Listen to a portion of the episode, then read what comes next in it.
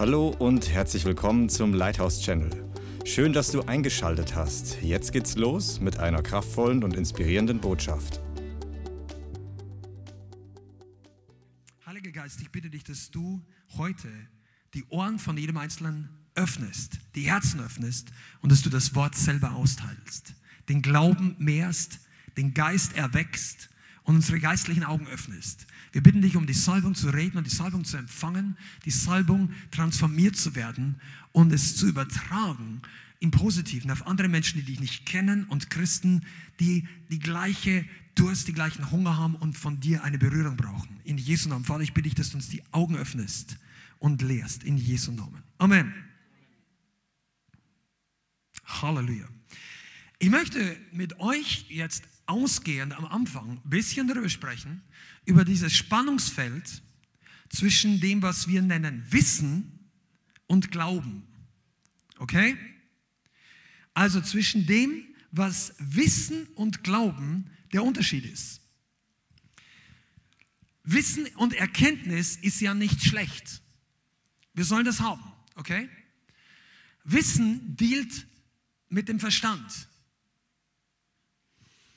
Wissen bedeutet, dass du Informationen hast, dass du Zusammenhänge verstehst, unter Umständen, dass du Erkenntnis zunimmst, dass du Dinge einordnen kannst, Anfang und Ende, Logik, das ist Wissen. Okay? Bleib ein bisschen dran, weil das wird heute am Anfang etwas teaching.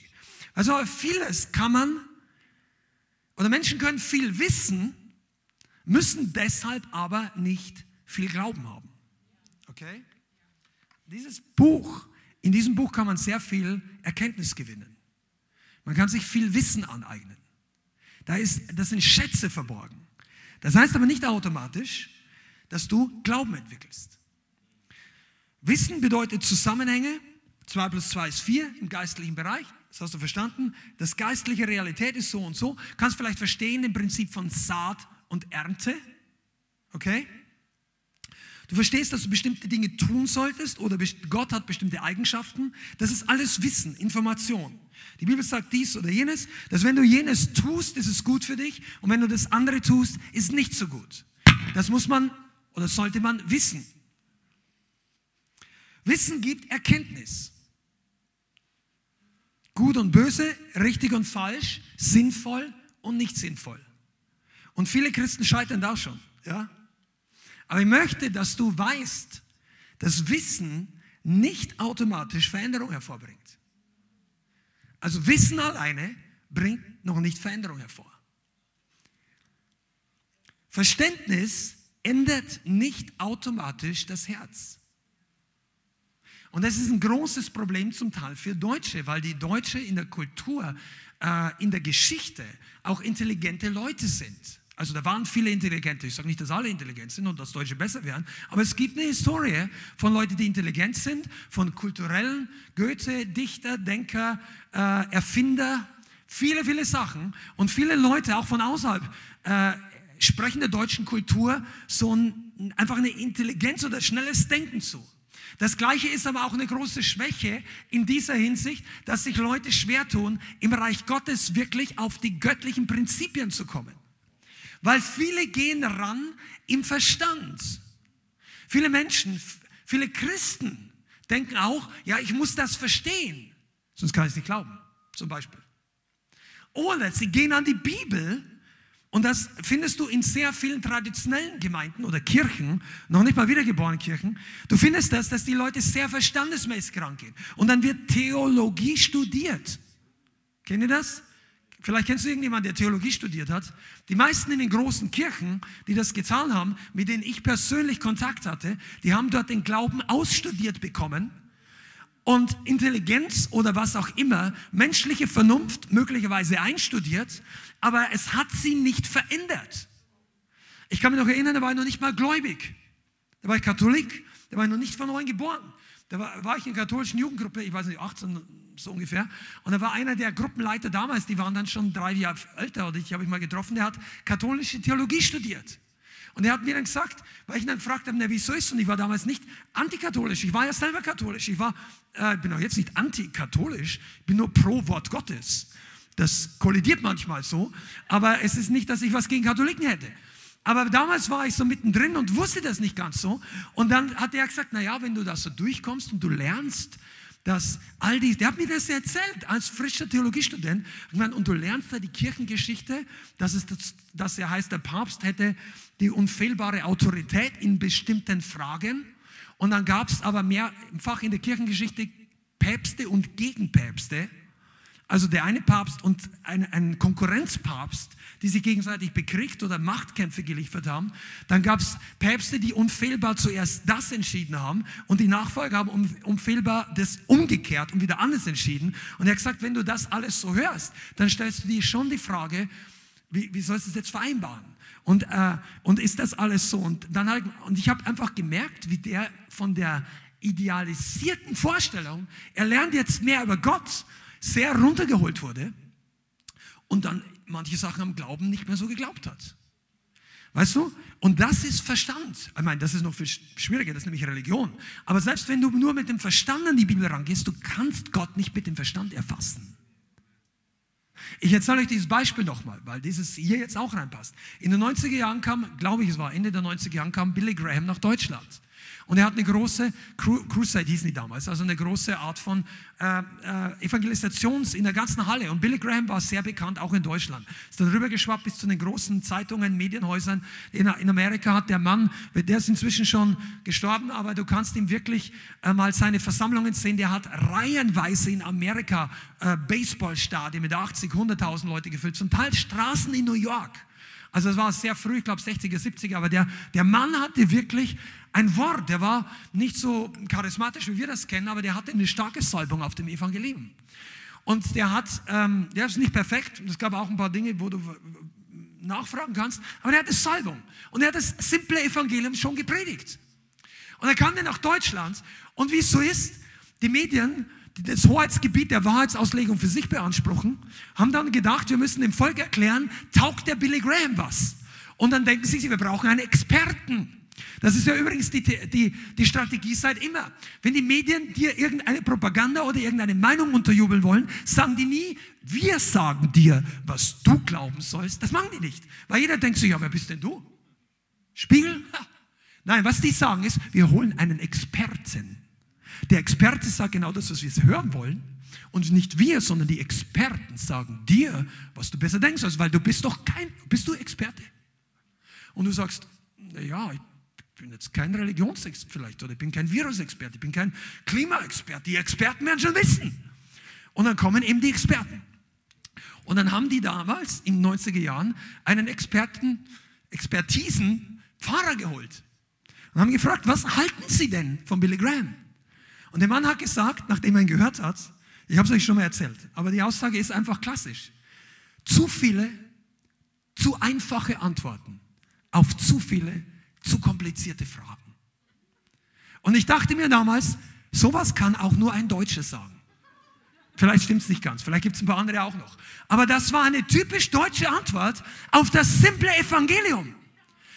Der Prediger Reinhard genauso, mein Reinhard haben sie alle Stacheln ausgefahren, Billy Graham war aber er war nicht so häufig da. Aber das ist, das ist der Verstand, der sagt, das Ding ist viel zu kompliziert und es braucht Experten wie, die so studiert haben wie wir. Du kannst es gar nicht verstehen, wie kompliziert das Problem ist. Wir wissen, wie kompliziert das Problem ist. Und du bist eigentlich ein kleines Nichts. Deshalb brauchst du gar nicht meinen, zu beurteilen zu können, ob die Experten recht haben oder nicht. Und wenn du das glaubst, bist du moralisch schlecht. Und das ist die Manipulationsmethode, die jetzt immer lauter wird. Dann kommt der Moral-Baseballschläger. Wenn du glaubst, eine andere Meinung zu haben, bist du ein übler Mensch. Bist schädlich. Das war damals genauso. Bei Jesus. Jesus hatte allerlei Experten, die gewusst haben, dass Jesus nicht recht hat. Seid ihr da? Mensch, das ist doch so ideal. Also äh, offensichtlich meine ich. Ideal offensichtlich. Alle Experten wussten, dass der Messias, ja, der kommt nicht daher, der kommt nicht aus Galiläa. Was Gutes kommt schon aus Galiläa. Die Expertenrunde hat beschlossen, dass Jesus nicht der Messias ist. Und du glaubst das anders? Du bist böse. Du bist moralisch schlecht. Das, das steht in der Bibel. Als dann der Mensch geheilt war, der sein ganzes Leben nicht sehen konnte Und das hat noch kein Prophet vorher getan. Das war ein messianisches Zeichen.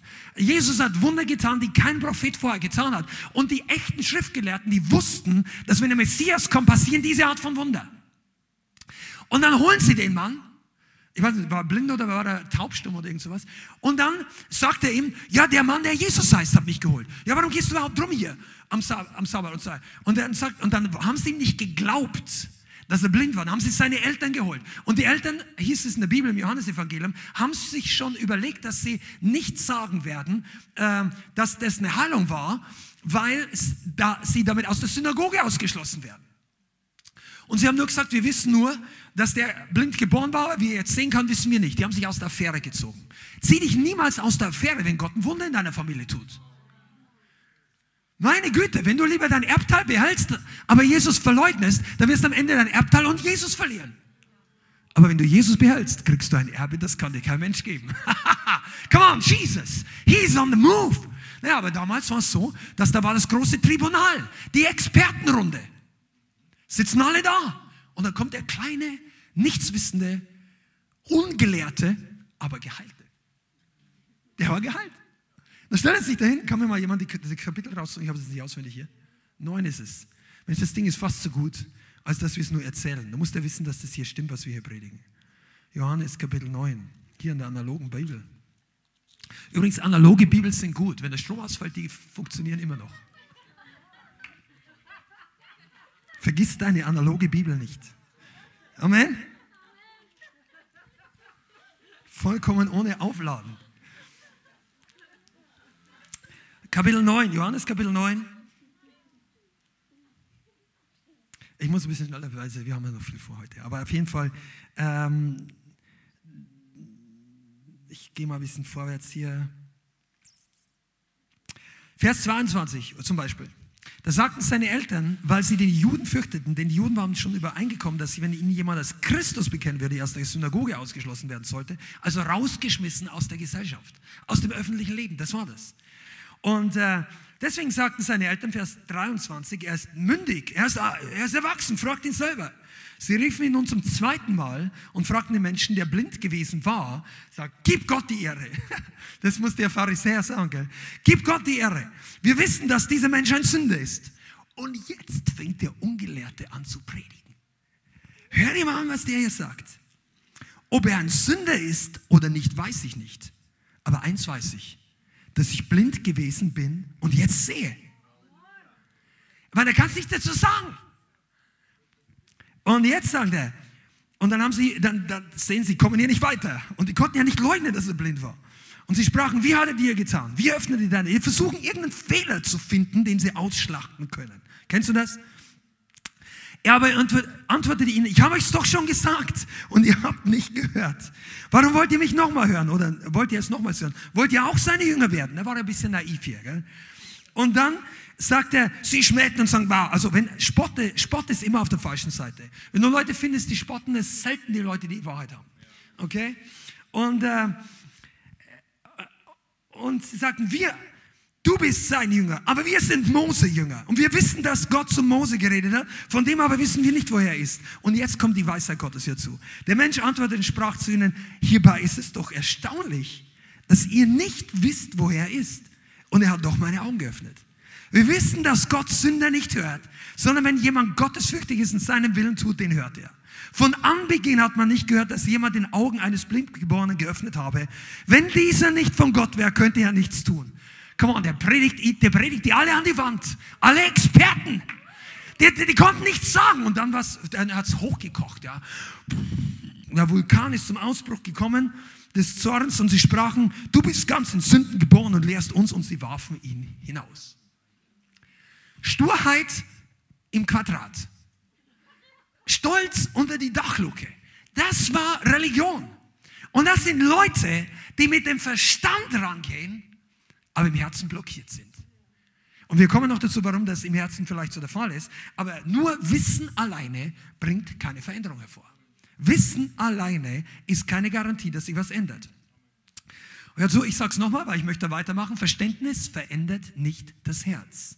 Automatisch. Manchmal äh, gleichzeitig, aber nicht automatisch. Buße verändert das Herz. Ja? Umdenken, umkehren.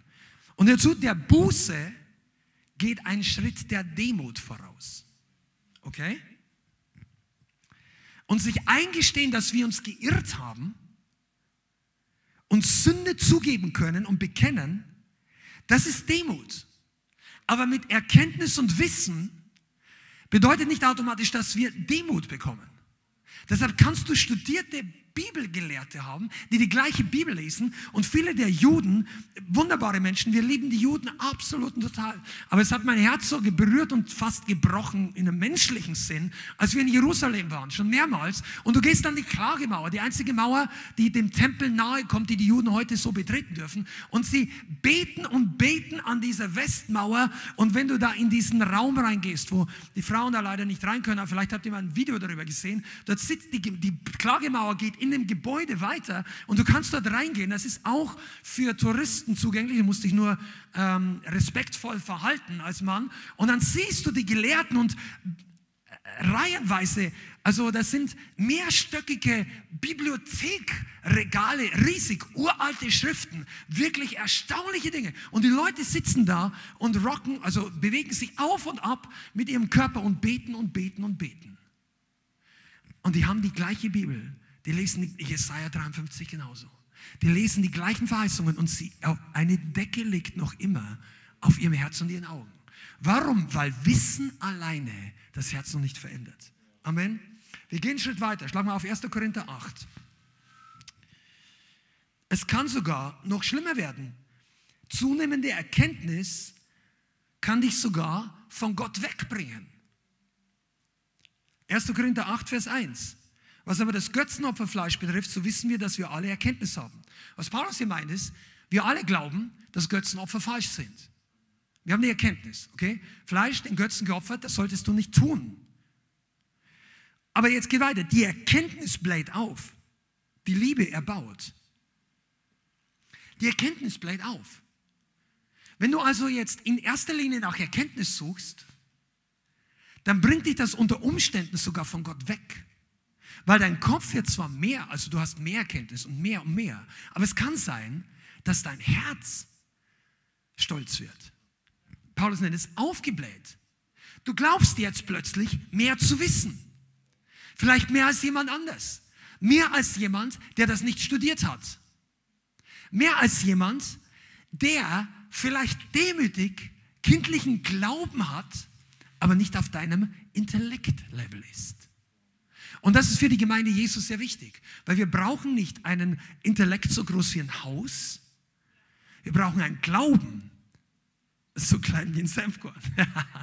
Aber Glaube, ja, wie ein Haus ist noch besser. Aber Jesus sagt, es beginnt schon beim Senfkorn, oder?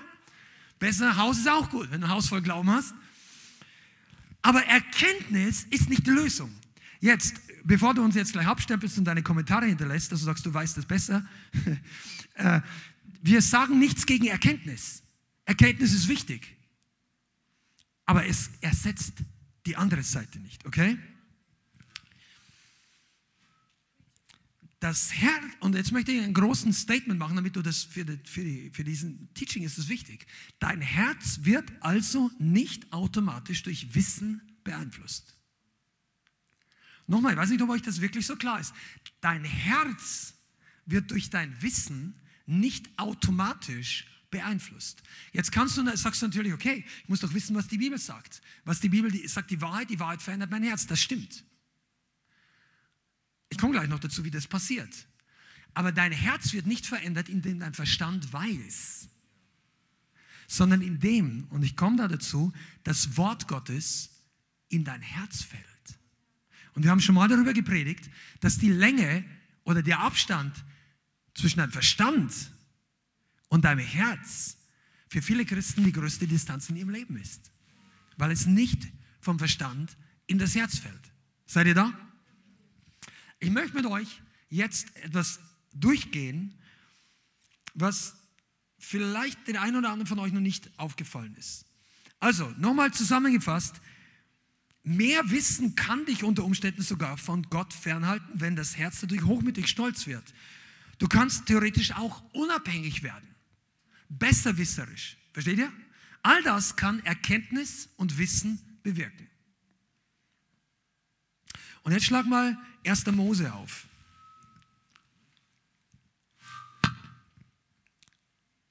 Es gab im Paradies viele Bäume. Aber ein Baum war nicht dafür gedacht, dass wir Menschen und Adam und Eva davon essen. Das war nicht als Nahrung bestimmt. Hör genau zu, das ist jetzt wichtig.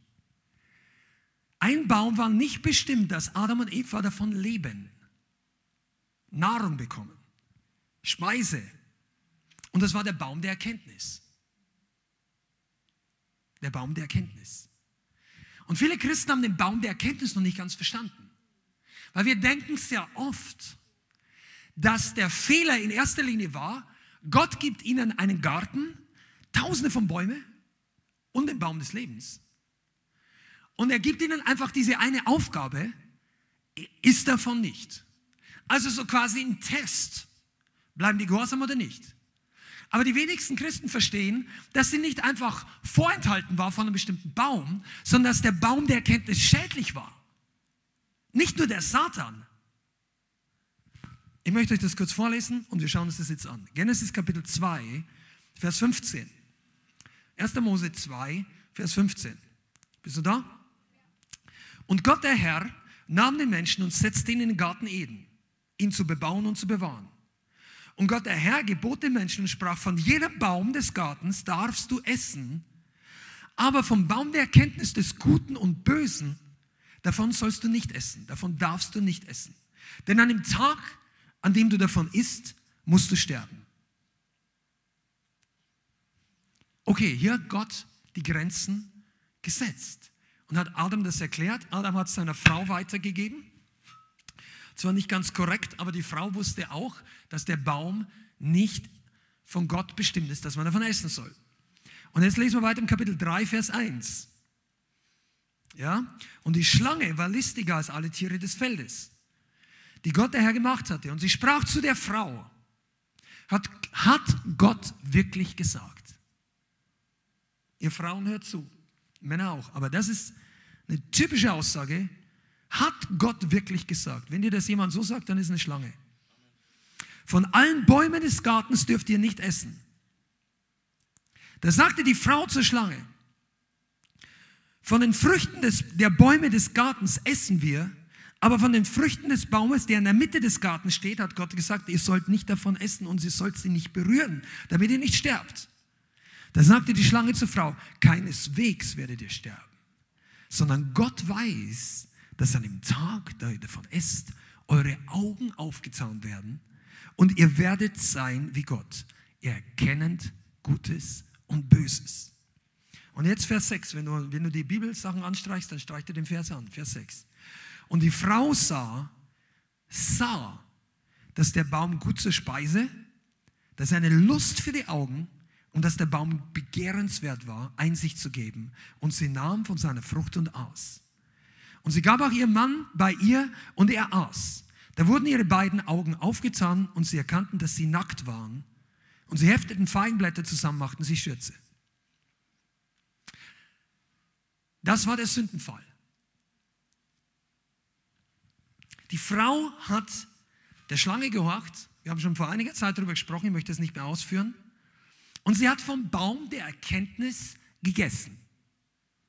Vom Baum der Erkenntnis. Interessant ist, was dort steht. Die, hat, äh, die Frau hat hingeschaut und, und, der Mann ja auch. Der Mann hat genauso gesündigt. Er hat sogar noch mehr Verantwortung gehabt. Also, falls du denkst, wir schieben jetzt das der Frau unter, überhaupt nicht. Aber die erste Andockstation für den Satan war anscheinend hier die Frau. Und, äh, und die Frau sah, also Eva sah, dass der Baum gut zur Speise war. Also, sie hat gesehen. Sie ist visuell verführt worden. Es war für sie interessant. Die Frucht war interessant. Gut zur Speise. Ich hoffe, dass du jetzt schon geistlich mit mir mitgehen kannst. Wir reden vom Baum der Erkenntnis, vom Wissen, vom verstandesmäßigen Wissen. Das Wissen, die Frucht, war gut zur Nahrung. Das fühlt sich gut an. Lust für die Augen. und es war begehrenswert. Und Gott sagt, du sollst nicht davon essen. Ja, und manche Leute, vielleicht bist du dabei und du bist noch nicht so fit mit der Bibel und du weißt eigentlich so gar nicht richtig, wie die Sache mit Gott und Jesus so läuft. Und dann denkst du, ja, das ist eine alte Fabel. Und warum sollte wohl Gott nicht wollen? Will Gott die Menschen dumm halten? Ja, nein, natürlich nicht. Aber ich glaube, dass manche das gar nicht realisiert haben. Der Baum der Erkenntnis war nicht der einzige Weg im Paradies zur Erkenntnis zu kommen.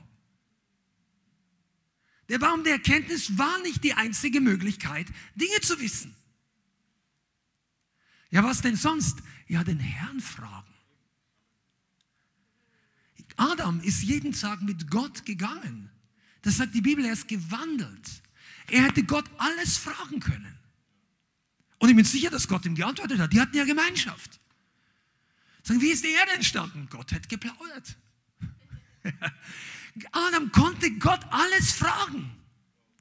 Aber Gott sagt, pass auf, und ich glaube, dass wir brauchen eine Offenbarung, weil ich komme dann nachher auf den anderen Punkt. Er wollte nicht, dass der Mensch vom Baum der Erkenntnis ist. Er hatte kein Problem, dass, dass der Mensch Dinge weiß, aber eben nicht aus der Quelle des Baumes der Erkenntnis. Warum? Weil der Baum der Erkenntnis ist Wissen unabhängig von Gott. Ist Erkenntnis außerhalb von Gott. Ohne, ob Gott dir das sagen will oder nicht. Weißt du, wenn du mit Gott eine Beziehung hast, mit Jesus, mit dem Vater, damals war es ja die dreieinige Gott, aber ich bin sicher, dass der, der Vater, der Schöpfer, ging hier mit Adam. Also ich weiß nicht, ob man gesehen hat, weil die Bibel sagt, gut, damals war, noch keine, war ja noch nicht Sünder. Das heißt nicht, du bist verbrannt in der Gegenwart Gottes. Adam war ja noch unschuldig. Und, und Gott wollte ihm die Dinge sagen, aber hör zu, wir alle wissen das, dass er ihm wahrscheinlich vielleicht nicht alles gesagt hat sondern das, was Adam wissen sollte. Das, was dran war, für Adam zu wissen. Die Dinge, die, für gut war, die gut waren für Adam zu wissen. Sachen, die er nicht wissen sollte, hat er nicht zu wissen gebraucht. Die hat ihm Gott dann nicht gesagt. Er sagt, dass, du musst nicht wissen die Details der Schlange. Come on, das, das, das wird ein bisschen tiefer hier. Und der Baum der Erkenntnis war ja der Einfallstor für die Sünde der ganzen Welt. Aber der Baum der Erkenntnis als Prinzip ist immer noch eine Versuchung für uns heute. Für diejenigen, die mit Gott wandeln können, für die, die Connection mit ihm haben, für die, die wir ihn fragen können. Aber der Baum der Erkenntnis steht für das uralte Streben nach Unabhängigkeit. Du möchtest dir Erkenntnis, Wissen, eine Übersicht verschaffen, egal ob es mir Gott sagt oder nicht. Ich muss doch das prüfen, ob Gott recht hat. Baum der Erkenntnis. Ich habe vorhin gesagt, wenn jemand zu dir sagt, sollte Gott wirklich gesagt haben, ist eine Schlange, das meine ich natürlich nicht, wenn ein Pastor oder irgendein Leiter sagt, sag mal, war, die, war das jetzt wirklich vom Herrn, diese Prophetie? Das darf man schon prüfen. Aber wenn jemand sagt, oder du kannst es auch prüfen, wenn jemand zu dir kommt und sagt, du sollst den, den Mann heiraten und du denkst eigentlich, okay, dann prüf das, das ist nicht vom Herrn so, ja. Also, ja, I bind it, ja, nein, aber wenn, wenn es jemals dazu kommen sollte, könnte das vielleicht im entferntesten Fall eine Bestätigung sein, aber mehr auch nicht, ja. Solche Sachen stellst in ein Ding und sag Halleluja, ich preise. Aber ich sage nur, es gibt andere Erkenntnisse, wenn Leute zweifeln Gott an. Die nennen das aber nicht so. Also die allermeisten, die Atheisten zweifeln Gott schon an. Aber die meisten, die sich Christen nennen, kommen nicht und gehen zum Kaffee trinken und sagen, oh, heute Nachmittag, ich glaube, ich zweifle Gott an. Und der andere sagt, na, ich, ich glaube ich, ich glaub auch nicht mehr ganz. Die Leute sagen einfach, na, weißt du, kennst du die Aussagen? Na, die Bibel hat auch nur Menschen geschrieben. Und das müssen nicht nur Pfarrer oder Leute, die Theologie studieren, haben, nicht von neu geboren sein. Das können auch Leute sein, die unter sogenannten wiedergeborenen lebendigen Leib Christi. Ich habe von Pfarr äh, Pastoren, die freie Gemeinde leiten, über die Sagen hören. Andere, die dort waren, haben gesagt, die haben mir auch gesagt, na, die Bibel stimmt auch nicht alles. Es haben auch Menschen geschrieben. Wenn du sowas hörst, flieh aus dieser Gemeinde. Wenn das der Leiter ist, der die Lehre der Gemeinde macht und er glaubt noch nicht mal, dass die Bibel die Wahrheit ist, dann wird da kein Segen sein. Weil der Teufel hat Tür und Tor offen, weil er kann nämlich jeden verwirren. Sagen, ja, das stimmt nicht ganz. Das kannst du rausreißen, weil das ist von Menschen. Wenn jemand, hör mal genau zu, wenn jemand entscheidet, was dort drin denn wirklich von Gott ist, wer ist denn dann wirklich Gott? Das kommt vom Baum der Erkenntnis. Sagen, ja, das stimmt, das nicht. Und dann haben sie ihre geistliche Schere. Haben wir schon drüber gesprochen. Kennst du die Schere? Ich nenne es die Schere des Unglaubens. Das funktioniert bei den Papierbibeln besser wie auf der iPad, weil da kannst du nicht zerschneiden. Aber die schneiden die Teile raus, die sie denken, das war nicht Gott. Und es, na, es wird plötzlich die Bibel ein Schweizer Käse. Und dann denken sie, ja, das stimmt nicht und das stimmt nicht. Und dann sagt Gott zu ihnen, durch seinen Geist und durchs Wort Gottes, du solltest das nicht machen.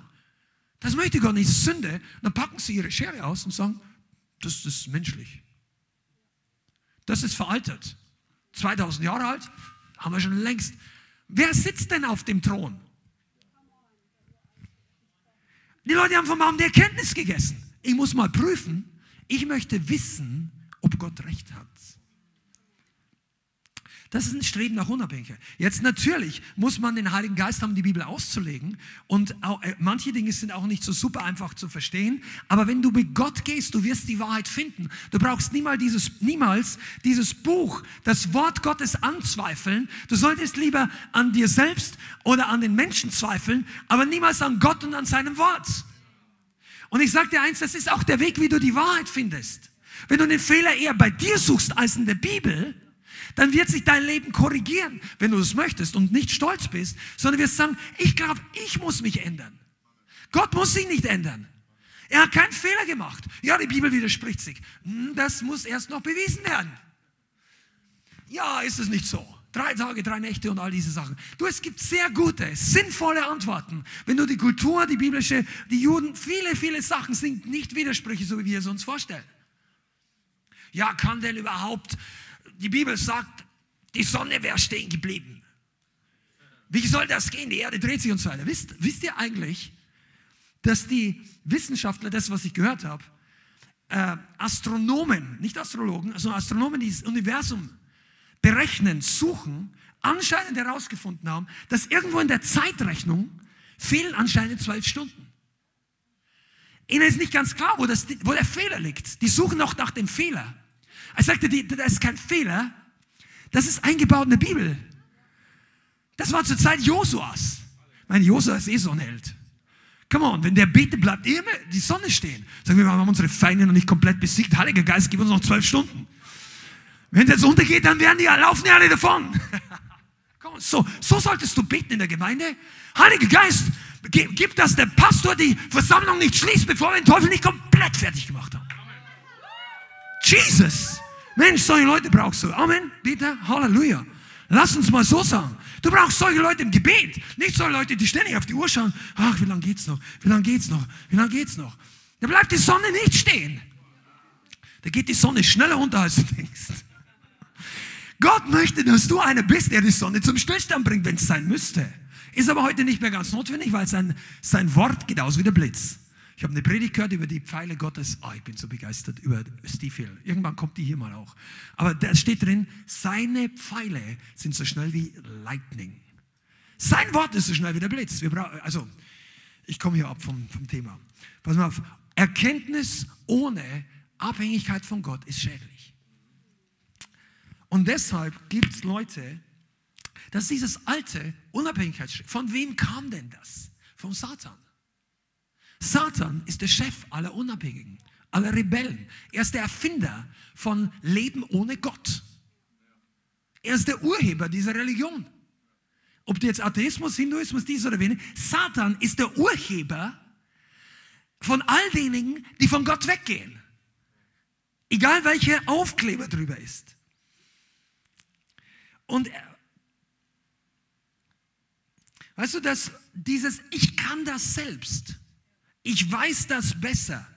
Oder wenn Gott sagt, das ist jetzt nicht deine Zeit, ich muss das jetzt unbedingt wissen. Ich will das jetzt wissen. Was ist schon mal eine Situation, wo du es wissen wolltest und die Person, die entweder dir übergesetzt war oder was auch immer, sagt, das jetzt nicht dran. Du brauchst das nicht wissen. Und du hast dich geärgert? Niemand, Jäger, niemand. Das ist das Streben nach Unabhängigkeit. Manche Leute treiben so weit, dass sie zum Gossiping, zum üblen Nachreden. Ich muss das wissen. Wenn es mir der nicht sagt, gehe ich zum anderen. Irgendeiner erzählt es mir. Hat er eine neue Freundin? Ah, ist der befördert worden? Wie kann sich der das Auto leisten? Ich glaube nicht, dass das vom Herrn ist. Die Profi und, und so weiter, weißt du? Und dann sagt der Heilige Geist einfach, kümmere dich um dein Leben. Du bist gesegnet, wenn du dich um dein Leben kümmerst. Und über die Sachen, die Gott dir gibt. Aber du musst nicht beurteilen und wissen, wer alles im Leib Christi falsch ist.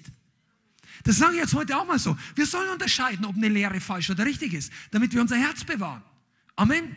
Aber du musst nicht ausstudieren, wie viele falsche, abgefallene christliche Prediger es gibt, wer alles wie viel Geld durch unrechte Art und Weise verdient hat, wer alle, wie viele, gibt es ja Leute, die studieren das, Heresy Hunters oder was auch immer, wie viele Leute, wie viele Millionen der auf dem Bankkonto und der auf dem Bankkonto, sagen, was interessiert mich das eigentlich? Also mich, ich rede von mir. Das interessiert mich doch nicht. Ja, der hat das und das und das und das und das. Dann sage ich, ja und? Ist es dein oder mein Problem? Ja, ist doch nicht von Gott. Ja und? Das wird ein Problem, wenn Leute davon verführt werden. Jetzt aber die Millionen verführen normalerweise noch nicht, sondern Irrlehre. Da muss man halt unterscheiden. Aber manche Leute haben, ich bin auch nicht, ich würde mir jetzt auch, wenn mir einer drei Millionen schenkt, kein, kein Privatflugzeug und Hubschrauber, das ist nicht, das, ich glaube, ich brauche das nicht. Ich glaube auch, dass die meisten in Deutschland für ihren Dienst das normal nicht brauchen würden, zum jetzigen Zeitpunkt. Aber weißt du was? Ich sage das jetzt auch mal, obwohl ich theologisch mit einen, einigen Aussagen in den neueren Jahren von Kenneth Copeland nicht übereinstimme. Besonders was er über Ökumene gesagt hat, das sind ganz krasse Sachen. Aber seine Glaubenslehre, da ist viel Gutes dabei gewesen.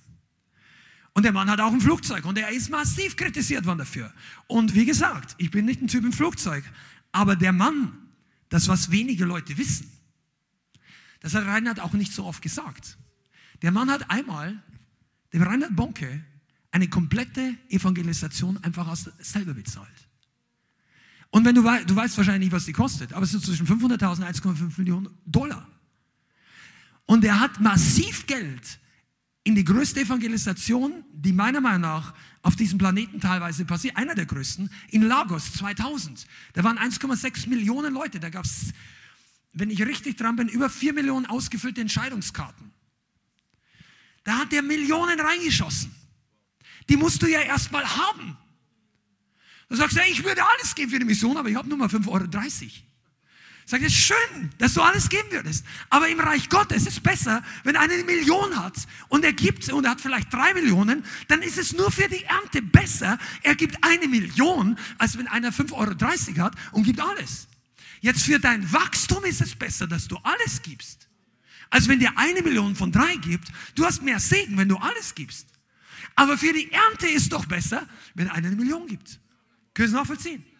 Also muss ich doch nicht ständig beurteilen. Und ich meine, nur mal, für, das hat mich schon, also wie gesagt, es gibt da auch so meine Fragen bei manchen Dingen, aber ich fand es beeindruckend, dass Kenneth Copeland als jetzt gerade wenn du das später anschaust, im halben Jahr oder im Jahr, vor kurzem war der Rückzug der Truppen aus Afghanistan, der USA, und da geht es drunter und drüber, das war ein Kriegsgebiet, und da sind Leute, haben um ihr Leben gefürchtet, sind ja auch Leute ums Leben gekommen.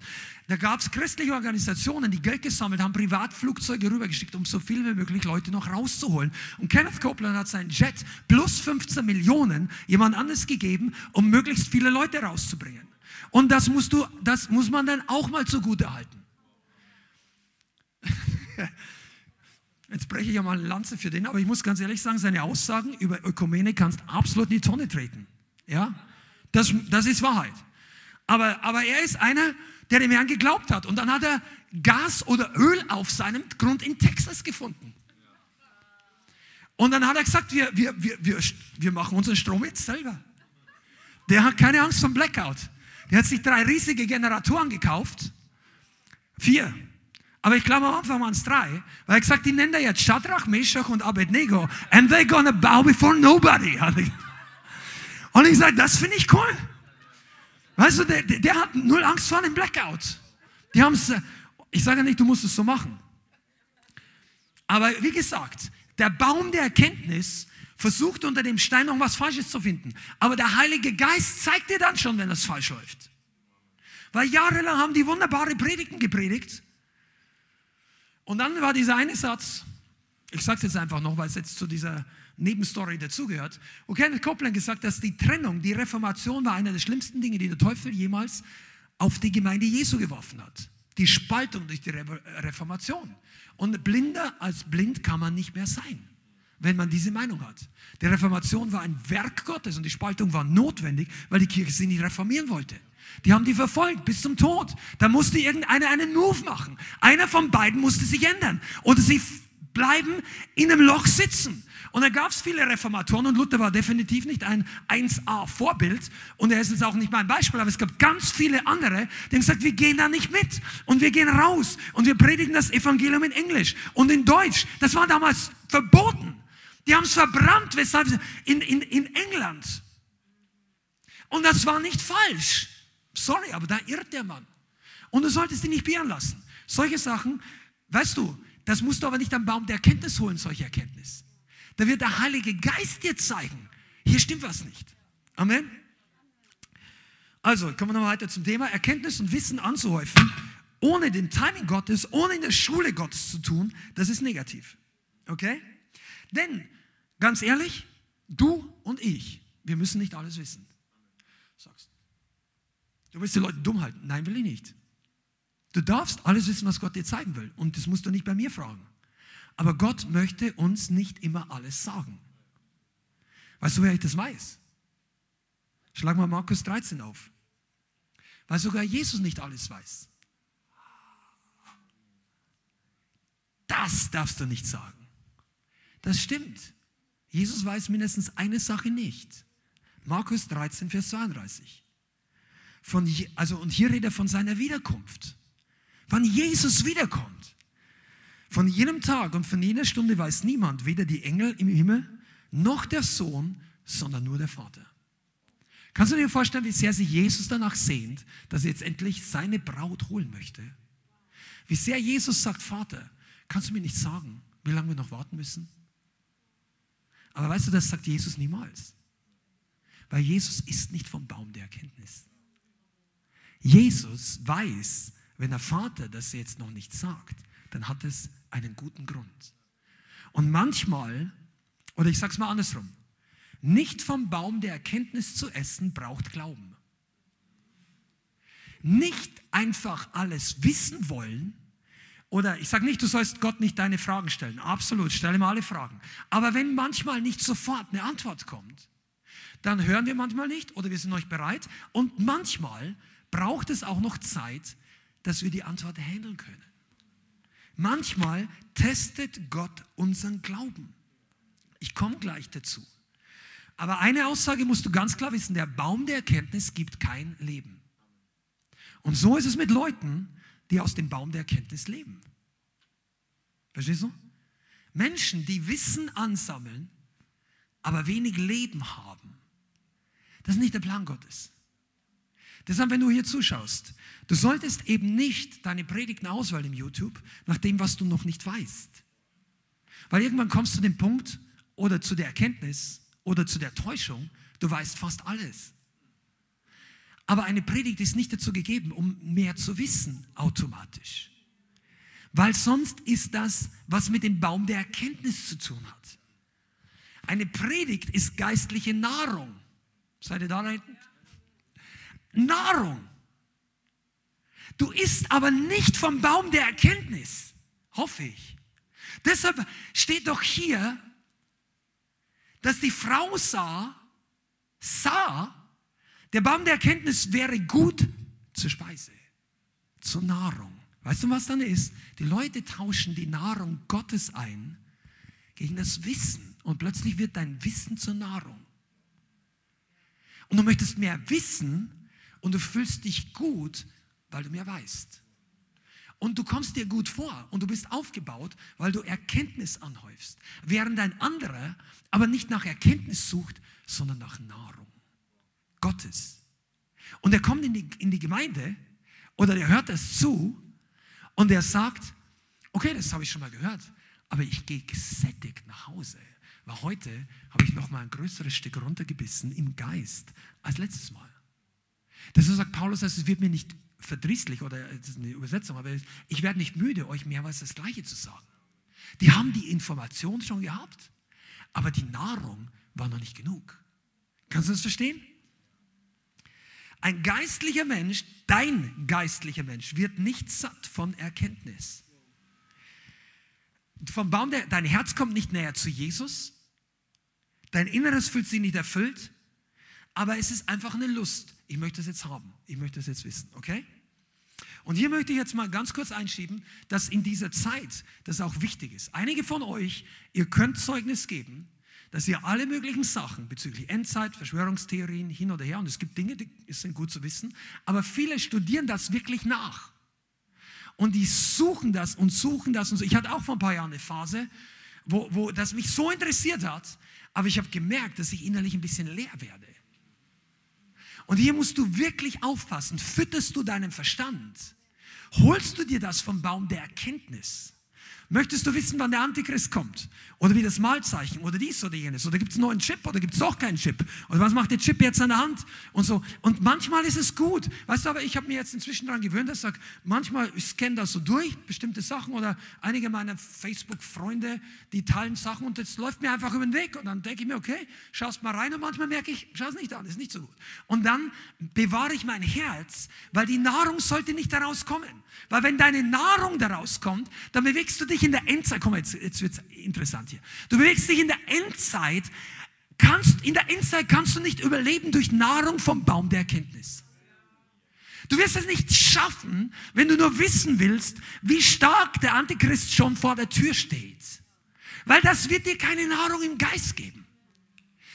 Die Nahrung, die dich aufbaut, ist das Wort Gottes. Und im Wort Gottes stehen ein paar Sachen über den Antichristen drin. Amen. Aber wenn Jesus nicht mal die wichtigste Sache weiß, also wann er wiederkommt, meine ich, in Bezug auf die Endzeit, das ist ja das, was uns alle interessiert. Wie lange dauert es noch? Ist es da, ist nicht? Wenn Jesus das noch nicht mal weiß, dann brauchen wir uns auch nicht ständig den Kopf zu brechen. Wir sollen nur nicht einschlafen. Da kann ich jetzt nochmal verweisen auf die Predigt am Sonntag. Wir sollen nicht müde werden. Aber unsere Nahrung soll das Echte sein. Und manche Christen werden müde, weil sie falsche Nahrung nehmen. Manche gehen nicht mehr raus. Sie werden, die nehmen Anstoß, weil sie die falsche Nahrung nehmen. Wenn du ständig dich füllst mit Dingen, das, weißt du was? Ich sag's jetzt mal, ja. Wolltest du wissen? Wenn du die ganze Zeit weißt, was dein Bruder alles falsch macht oder dein Pastor, jedes Detail, dann wirst du viel schneller Anstoß nehmen. Jetzt, wir halten unsere Fehler nicht bewusst zurück. Das machen wir nicht. Also wir verstecken das nicht. Aber vielleicht ist es ja auch so, dass du absichtlich vom Heiligen Geist nicht alles mitkriegst, was jeder in der Gemeinde in deiner, weil du machst ja auch viel falsch, du möchtest auch nicht, dass jeder das automatisch mitkriegt. Vielleicht tust du ja Buße und Gott sagt, ich werde die Sünde zudecken. Der redet dabei nicht von Sünden, die nicht bereinigt sind, weil die werden eines Tages hochploppen und ins Gesicht springen. Aber die Sünde, die wir bekannt und aussortiert haben, die vergisst Gott. Und dann siehst du aber einen Bruder sündigen oder deinen Pastor. Und du kriegst aber nicht mit, dass der Bruder zu Hause vielleicht unter Tränen oder überhaupt Buße getan hat. Und so, meine Güte, ich hätte das nicht sagen sollen, ich hätte das nicht tun sollen, das war nicht gut. Und dann ist der gereinigt vor Gott. Und du gehst zu Gott und sagst, also, also ich bin hier nicht so zufrieden, Jesus. Die Leute sind Heuchler. Und weißt du, was dir passieren kann? Ich spreche jetzt ein bisschen überspitzt. Sag Gott, ich weiß nicht, wovon du redest. Der Heilige Geist hat die Sünde vergessen. Also das, das spricht bildhaft, okay? Der hat es nicht vergessen im Sinn, dass er nicht weiß, was passiert ist. Aber für Gott ist diese Sache erledigt. Aber für dich nicht. Weißt du und warum? Deshalb sagt Gott manchmal, du musst nicht alles wissen. Nicht um Dinge zu verstecken. Denn, so, denn Jesus sagt auf der anderen Seite, alles, was im Verborgenen getan, geredet, das kommt auf den Dächern hervor.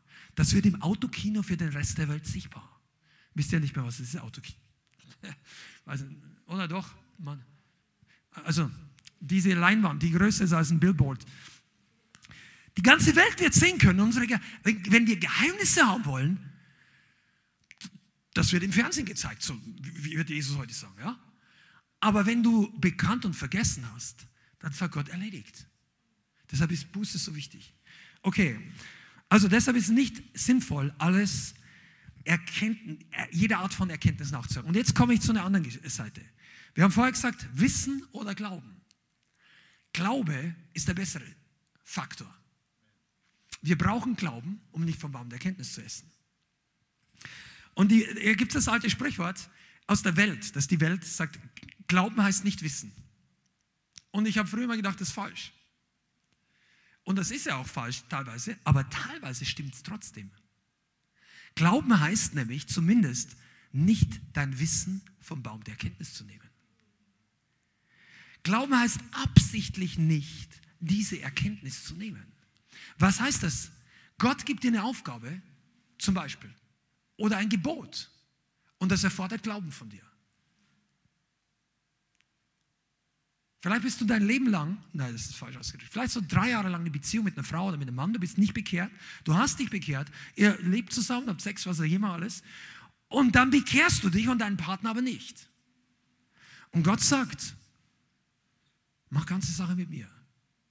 Dein Leben wird besser, als du dir jemals vorstellen kannst. Ich werde dich segnen, ich werde dich befreien, ich werde dir alles geben, was du brauchst. Ich bin gekommen, um dein Leben zu verändern. Aber dein Partner sieht das überhaupt nicht, der findet das und so weiter. Und Gott erwartet, wartet auf eine Entscheidung.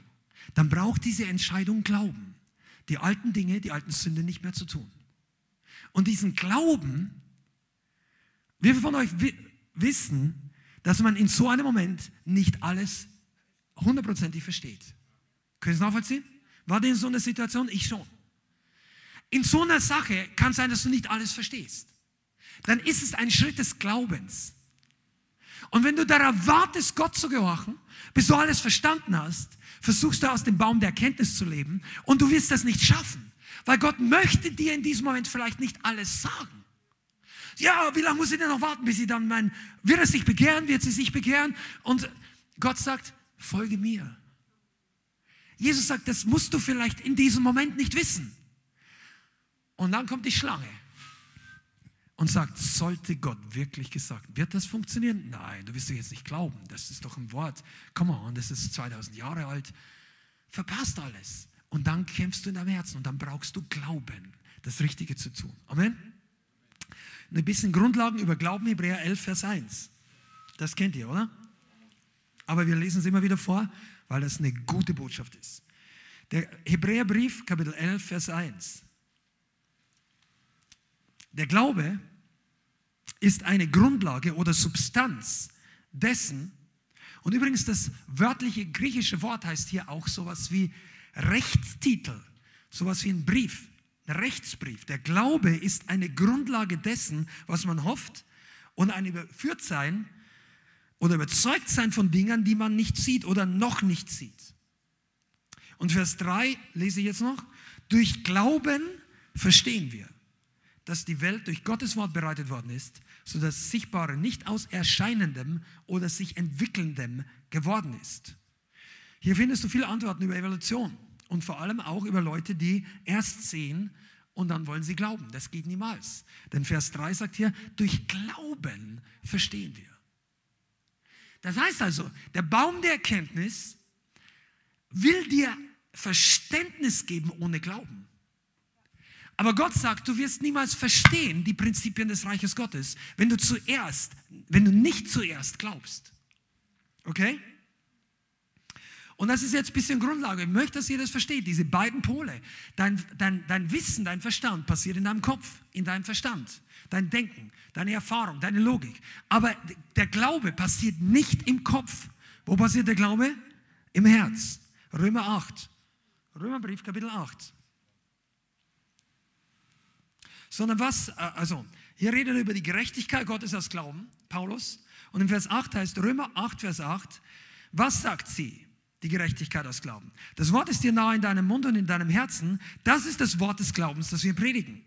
Dass wenn du mit deinem Mund Jesus als Herrn bekennst und in deinem Herzen glauben wirst, dass Gott ihn aus den Toten auferweckt hat, wirst du errettet werden. Und jetzt Vers 10, denn in dem Herzen wird geglaubt zur Gerechtigkeit, mit dem Mund wird bekannt zum Heil oder zur Rettung. Denn die Schrift sagt, jeder, der an ihn glaubt, wird nicht zustanden werden. Hier ist es wichtig, dass wir beides brauchen, Glauben im Herzen und dein Mund soll Jesus auch bekennen. U-Boot-Christen werden am Ende nicht gerettet. Irgendwann musst du auftauchen und Farbe bekennen. Du musst sagen, ich gehöre zu Jesus. Du musst es nicht jeden Tag, jeden Menschen, jede Minute sagen, muss nicht weird sein, aber wenn Menschen Jesus verleugnen, heißt das, das wird nicht zur Rettung dienen. Aber im Herzen wird erstmal geglaubt. Und das ist das große Ding, weshalb wir uns manchmal schwer tun zu glauben, weil unser Verstand, wir wollen das vorher wissen, wir wollen das verstehen, wir wollen uns jemand, der uns erklärt und dann glauben wir, möglicherweise. Aber durch, also dein Herz ist der Ort des Glaubens und was passiert im Herzen wirklich? Wie kommt Glauben hervor? Durchs Wort Gottes, oder? Steht ein paar Verse später. Der Glaube ist aus dem Hören des Wortes. Das Wort, pass auf, das ist so wichtig. Ich, ich, ich könnte das in einer Gemeinde 20 Mal predigen, ich würde nicht müde werden. Das Wort Gottes ist der Same, den der Vater und Jesus sät. Und dieser Same muss ins Herz fallen. Und dieses Herz muss der richtige Boden sein. Das sagt Jesus in dem Gleichnis von den vier Böden. Kennt ihr dieses Gleichnis? Der Acker, der, der, Weg, das Steinige, das Dornige und der gute Boden. Und Jesus nennt es das Wichtigste der Gleichnisse. Weil er sagt, wenn ihr dieses Gleichnis nicht versteht, versteht ihr die anderen auch nicht. Also das Herz ist der Boden, das Wort ist der Same und bringt der Same in deinem Herzen Frucht? Das ist die Frage. Und wenn er Frucht bringt, dann fällt der Same auf guten Boden und er wächst und er nimmt Raum ein und er transformiert uns. Und das kann kein Wissen. Wissen kann dich nicht transformieren. Jetzt pass mal auf, ist ein bisschen tricky, damit wir jetzt nicht uns im Vokabeln verbeißen und du da meinst, wir sagen was Falsches. Du musst das Wort natürlich wissen. Du musst das Wort natürlich erkennen. Du musst das Wort Gottes auch durch deinen Verstand aufnehmen können. Wenn, du, wenn das in Griechisch geschrieben steht, du kannst kein Griechisch, dann hilft dir nichts. Aber das Wort ist ein geistlicher Same. Und dieser Same muss eben nicht im Verstand gebunkert werden. Der Same muss nicht in deiner Festplatte hier oben abgespeichert werden. Machst noch eine Backup-Copy, damit alles sicher ist und lernst es auswendig. Wenn der Same nicht ins Herz fällt, dann kommt keine Transformation hervor. Und deshalb werden manche Leute nicht transformiert. Sagst du, ich bin doch ein guter Christ. Das, das musst du mir nicht erklären. Das kann man von außen sehen. Oder eben nicht. Was heißt gut oder nicht, ist ja eh ein falscher Ausdruck. Aber weißt du, Wachstum kann man sehen. Transformation spricht für sich selbst. Vielleicht nicht alle zwei Wochen, aber über die Zeit. Transformation kommt durch das Wort Gottes hervor. Denn Jesus sagt in Johannes 6, Vers 63, Johannes Evangelium Kapitel 6, Vers 63. Der Geist ist es, der lebendig macht, das Fleisch nützt nichts. Die Worte, die ich zu euch geredet habe, sind Geist und sind Leben. Also Leben kommt nur durch Glauben und das Wort hervor, nicht durch Erkenntnis. Okay? Und jetzt frage ich dich mal, nach was hast du Hunger? Wie, wie ist dein Hunger? Wir sagen ja, wir müssen hungrige Christen sein. Ja, aber nach was hungerst du? Hungerst du nach Neuigkeiten? Nach neues Wissen? Nach Predigten, die du nicht gehört hast? Ist ja nicht schlecht. Aber nach, hungerst du nach Information? Oder hungerst du nach geistlicher Substanz? Die bringt Leben hervor.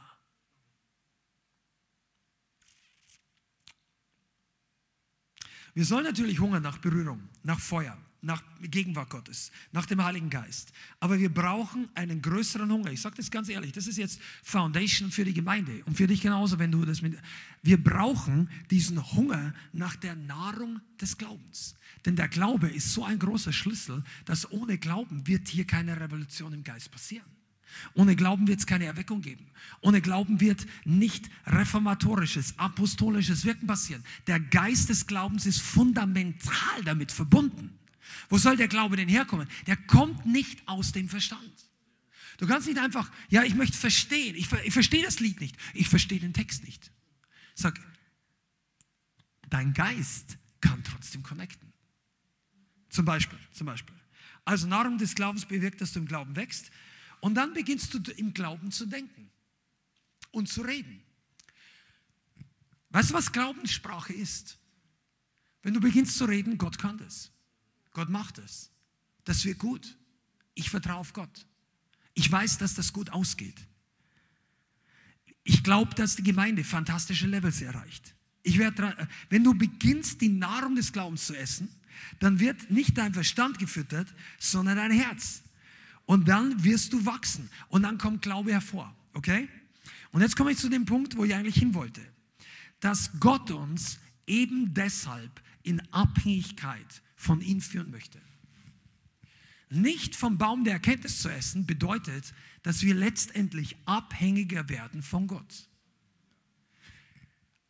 Dass du nicht alles weißt, macht dich letztendlich abhängiger von Gott. Kannst du es nachvollziehen?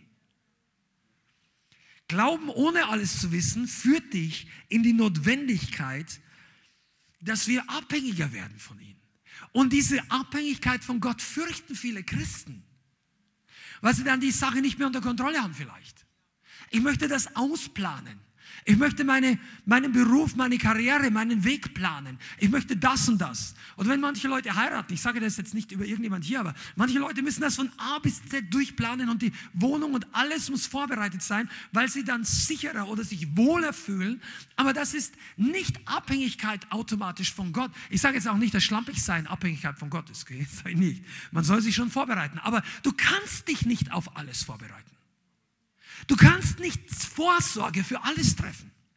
Und ich gebe dir sogar ein Geheimnis, und das ist eigentlich der, der Kern der Botschaft heute. Gott wird mehr verherrlicht, je abhängiger wir von ihm sind. Wenn du Dinge selber machen könntest, wenn du, verstehst du, was ich meine? Wenn du sagst, oh, das habe ich geplant und das weiß ich und hier und dieses Geld habe ich auch, habe ich von Gott bekommen, aber ich habe es zurückgelegt, damit es genau alles, dann bist du nicht mehr so abhängig von Gott. Aber wenn du plötzlich etwas tust, wo Gott sagt, geh aufs Wasser, triff diese Entscheidung im Glauben, dann wirst du plötzlich beginnen und sagen, ich lasse mich jetzt total in die Abhängigkeit von Gott fallen. Ich verstehe das nicht alles. Ich weiß eigentlich nicht, warum Gott das von mir will, aber ich vertraue mir jetzt. Versteht ihr, was ich meine? Gott gibt Aufträge, die wir manchmal nicht verstehen. Ich sage nicht Eindrücke. Ich sage nicht prophetische Führungen. Ich sage biblische Aufträge. Hab nicht irgendeinen Eindruck, schmeiß dein Leben weg und sag, der Herr hat mir gesagt und am Ende kommt nur noch Scherbenhaufen raus. Da musst du vorsichtig sein. Da, manche können das, manche wissen das, aber das ist jetzt nicht, wovon ich rede. Aber er gibt manchmal Aufträge, die fordern etwas von uns. Die fordern Glauben. Der kürzeste Auftrag, der viel Glauben fordert, wer kann mir das sagen? Drei Buchstaben. G. Englisch ist noch kürzer. Go! Und die meisten Christen haben mit dem Problem. Also vielleicht nicht, vielleicht du nicht. Aber ich, ich hatte damit Problem. Früher. Und zum Teil muss man sich jetzt auch überwinden. Aber das ist ein Schritt des Glaubens ja, ich kann das nicht. Ich weiß nicht, was ich sagen soll. Ich bin so oft abgelehnt worden. Und die hören eh nicht. Und, und, und, und, und, und. Und dann kommt der Teufel noch dazu und sagt, sollte Gott wirklich gesagt haben, steht da nicht drin, dass es unterschiedliche Begabungen gibt. Es gibt auch Apostel, Propheten, Evangelisten, Lehrer. Was ist, wenn ich kein Evangelist bin? Hm. Sollte Gott wirklich Geh gesagt haben? Hat er Geh gesagt? Oder hat er gesagt, wartet in der Stadt, bis der Heilige Geist auf euch kommt und, ich, und du fühlst dich doch gar nicht mit dem Heiligen Geist gefüllt. Und das ist der moderne, sollte Gott wirklich gesagt haben. Und da gibt es vielleicht Christen, die das wiederholen, was der Teufel sagt. Ja, sollte Gott wirklich. Theologisch, ich bin mir da nicht sicher. Nein, nein, nein, wir müssen warten und beten, warten und beten, warten und beten. Und dann kommt das genau raus, was die Leute erwarten. Sie beten. Also nicht mehr. Und die Leute warten auf Erweckung und beten. Und der Heilige Geist sagt, steht draußen auf der Straße, darum fühlen sie sich oft so, so schwach in der Gebets. Wenn du, wenn du monatelang nur betest und nicht weiter was tust und nicht im Glauben gehst, dann werden die Gebetszeiten nicht mehr powerful. Weil irgendwann sagt Gott, jetzt geh doch zwischendurch mal los. Beweg dich doch mal im Glauben. Come on, ich müsste das jetzt einfach sagen. Das ist die Wahrheit. Wenn du es von mir nicht glaubst, Reinhard hat es selber gesagt. Vor, vor vielen, vielen Jahren in Deutschland.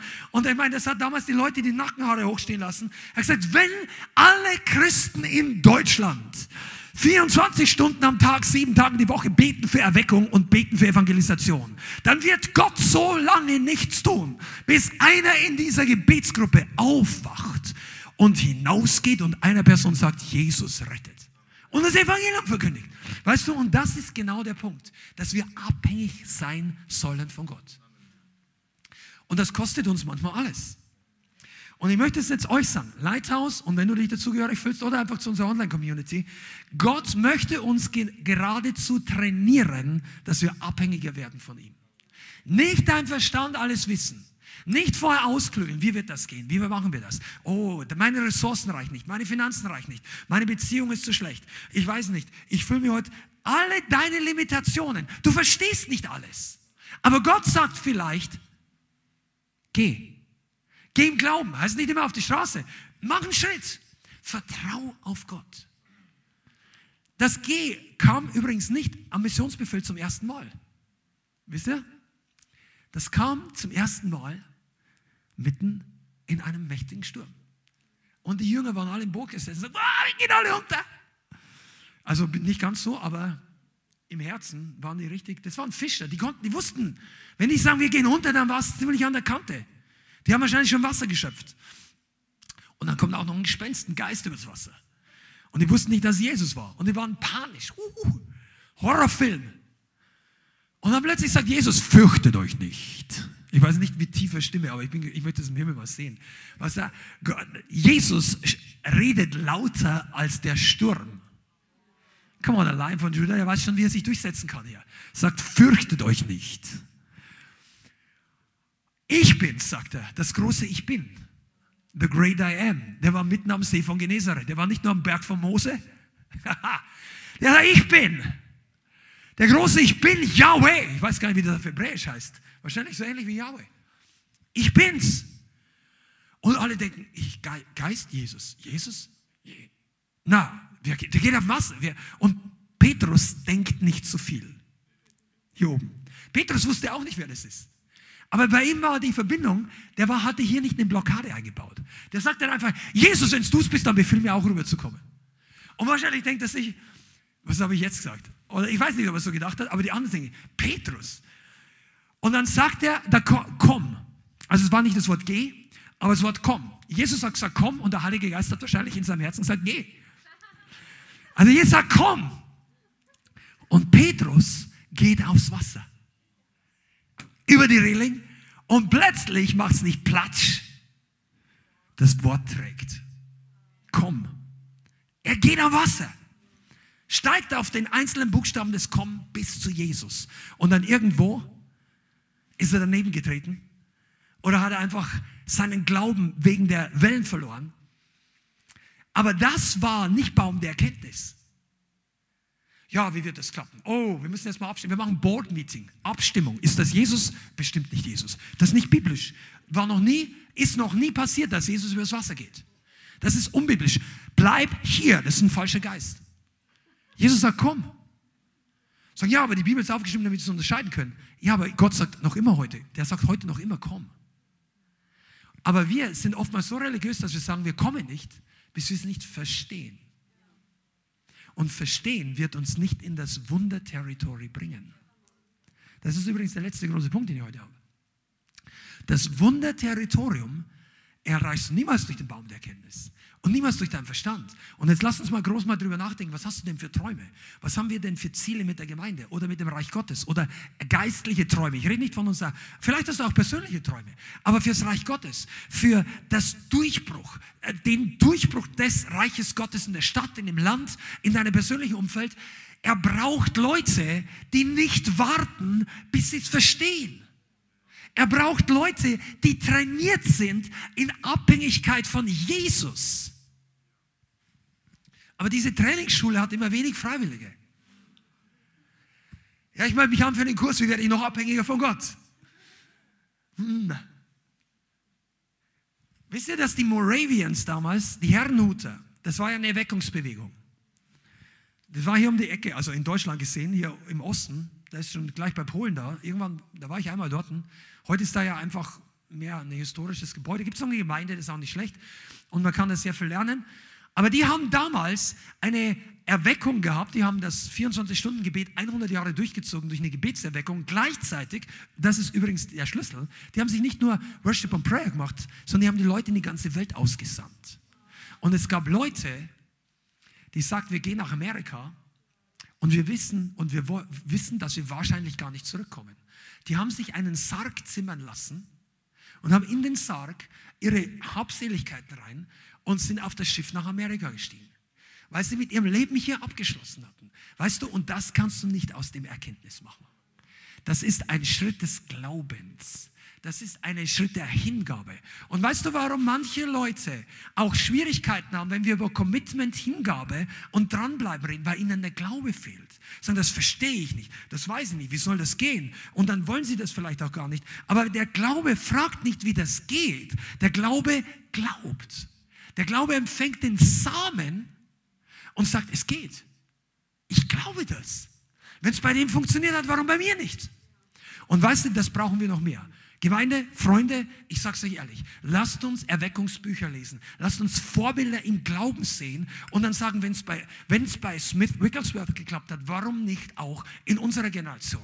Wenn es Leute gegeben hat, die massive Bewegungen Gottes erlebt haben, warum nicht mit dir? Warum nicht mit mir? Und auf die Frage, warum gibt dir Gott dann schon mal eine Antwort? Aber zuerst kommt der Schritt des Glaubens. Und die Antwort ist nicht, warum es nicht geht, sondern Gott gibt dir die Antwort, wie es gehen würde was der Schlüssel ist. Und dann ist es an uns, den Schlüssel zu nehmen und umzudrehen.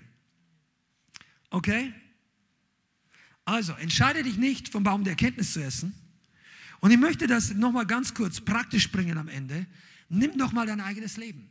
Nimm doch mal Entscheidungen für deine, für deine Zukunft. Entscheidungen, die deinen geistlichen Bereich, dein Umfeld betreffen. Dienstentscheidungen. Für deinen praktischen Dienst entscheidest du aus dem Baum der Erkenntnis. Willst du vorher alles verstehen? Wie klappt das? Nein, ich weiß nicht und so weiter. Oder nimmst du sogar Anstoß, wenn du manche Dinge nicht verstehst? Oder sagst du, nein, wenn Gott das sagt, dann gehe ich. Ich brauche nicht vom Baum der Erkenntnis essen. Ich, und dann plötzlich wirst du Mann und Frau des Glaubens. Come on, Jesus. Abhängigkeit von Gott oder eigene Sicherheit. Und das wird uns ein großes Thema noch werden, wenn die Erweckung wirklich anrollt, stärker kommt. Wenn bei einige von euch, wir, wir haben über viele Aspekte geredet, dranbleiben, Feuer behalten, Feuer bekommen. Wir werden auch über das Momentum reden. Wir werden in der Zeit kommen, wo die, die Meetings intensiver werden, vielleicht länger, aber definitiv der eine oder andere öfter. Und Gott wird uns lehren, abhängiger von ihm zu werden die Gemeinde auf seine Sicherheit zu bauen, nicht auf unserem Verstand. Weil es sind viele Erweckungen ab, geistlich abgetrieben worden, weil Leute, Leiter oder Mitglieder oder Älteste, Board-Meetings im Verstand gesagt haben, das verstehen wir nicht, das können wir nicht. Ich glaube, das, das ist undeutsch, das ist ungeistlich, das haben wir noch nie erlebt. Und Gott, es ist nicht unbiblisch, aber es ist etwas, was wir nicht kennen. Und Leute fangen an, das zu widerstehen. Und das soll nicht hier in diesem Haus passieren. Und bei dir zu Hause auch nicht. Nur weil wir es nicht verstehen, heißt es nicht, Gott tut es nicht. Gibt es da ein zweites Amen? Amen. Nur weil wir es nicht verstehen, heißt nicht, dass Gott nicht tut. Ich glaube, dass Gott mit dieser, der Heilige Geist mit dieser Botschaft heute eine echte, einen Zweck hatte. Und ich möchte, glaube, dass er uns rausführen möchte aus verstandesmäßiger Gebundenheit an bestimmte Dinge. Nur weil es bisher nicht geklappt hat und du es noch nicht verstehst, wieso, heißt es das nicht, dass es nicht trotzdem schnell passieren kann. Nur weil deine Gebetserhörung sich seit zwei Jahren verzögert hat, heißt nicht, dass Gott es trotzdem tun kann. Seid ihr da? Nur weil sich bisher bei dir noch nur einer oder vielleicht zehn oder zwanzig, aber noch nicht so viele bekehrt haben, heißt nicht, Gott gibt uns Offenbarung des Glaubens. Und das ist wieder so eine Botschaft, wo wir hängen bleiben, letztendlich am Glauben. Und Gott möchte uns in Abhängigkeit führen. Und ich glaube, ich möchte jetzt am Ende einfach dafür beten, dass wir zunehmen in der Abhängigkeit von Jesus.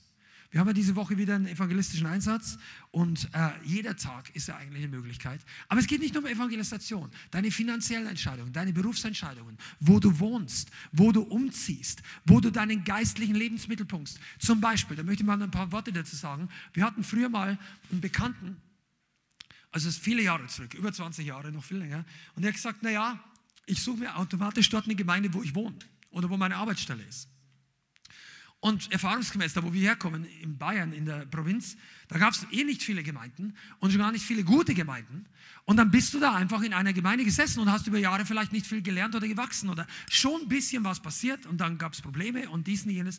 Aber weißt du, du solltest im Glauben dich in Bewegung setzen, dort wo die Kraft Gottes ist, dort wo das Wort Gottes ist. Wenn du das online zunimmst, ist das auch gut. Wir leben in einer anderen Zeit. Aber du kannst letztendlich docke an, beweg dich im Glauben.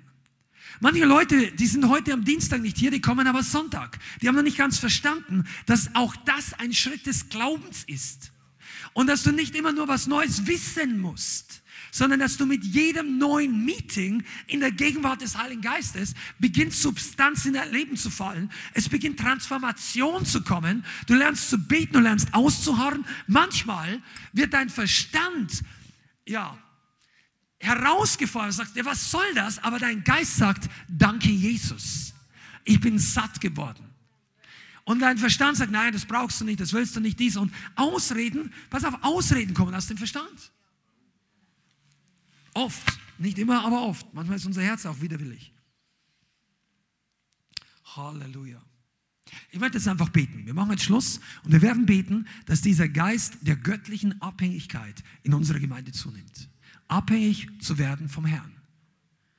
Das klingt für neu moderne Christen so unselbstständig, so unindividuell. Aber Gott, Abhängigkeit von Jesus ist das Beste, was uns passieren kann. Es ist das Killing von Rebellion. Heiliger Geist, ich bitte dich, dass du das wirklich in die Herzen hineinschreibst, dass die Salbung zunimmt und dass wir wirklich und wahrhaftig erkennen, dass die Abhängigkeit notwendig ist.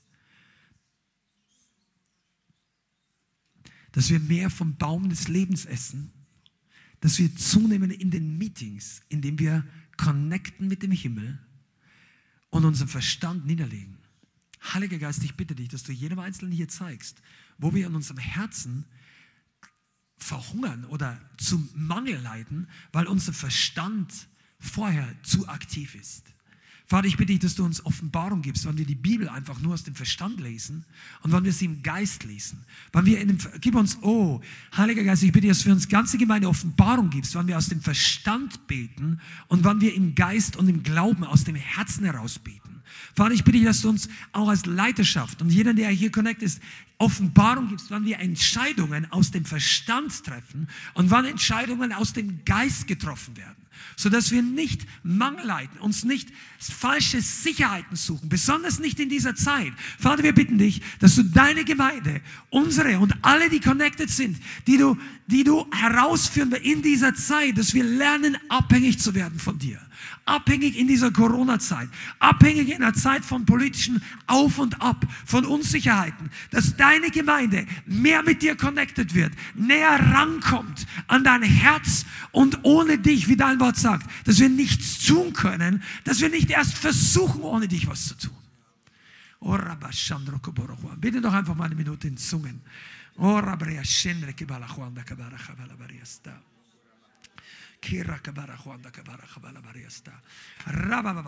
ich spüre wirklich, wie der Heilige Geist zu ein paar Leuten sagt, dass es ist dran, Buße zu tun, wo du auf deine eigenen Sicherheiten gebaut hast und auf dein Verstehen, auf dein Verständnis und dass du mich jetzt ans Steuer lässt der Entscheidungen des Glaubens. Dass du mich wirken lässt und dass du mir die Ehre gibst, weil es ich getan habe und nicht dein Verständnis und deine Fähigkeit. Halleluja. Thank you, Jesus. Amen. Vielen Dank fürs Zuhören. Wir hoffen, die Botschaft hat dich inspiriert und weitergebracht. Diese und noch mehr Botschaften findest du auch als Livestream auf unserem YouTube-Channel, zusammen mit Live-Worship und vielen bewegenden Zeugnissen. Wir würden uns freuen, wenn du auch mal in unserem Gottesdienst vorbeischaust. Alle Infos dazu findest du auf unserer Webseite, auf Facebook oder Instagram. Links dazu findest du in der Beschreibung. Schreib uns gerne dein Zeugnis oder dein Gebetsanliegen unter info at lighthouse.center. Tschüss und bis zum nächsten Mal.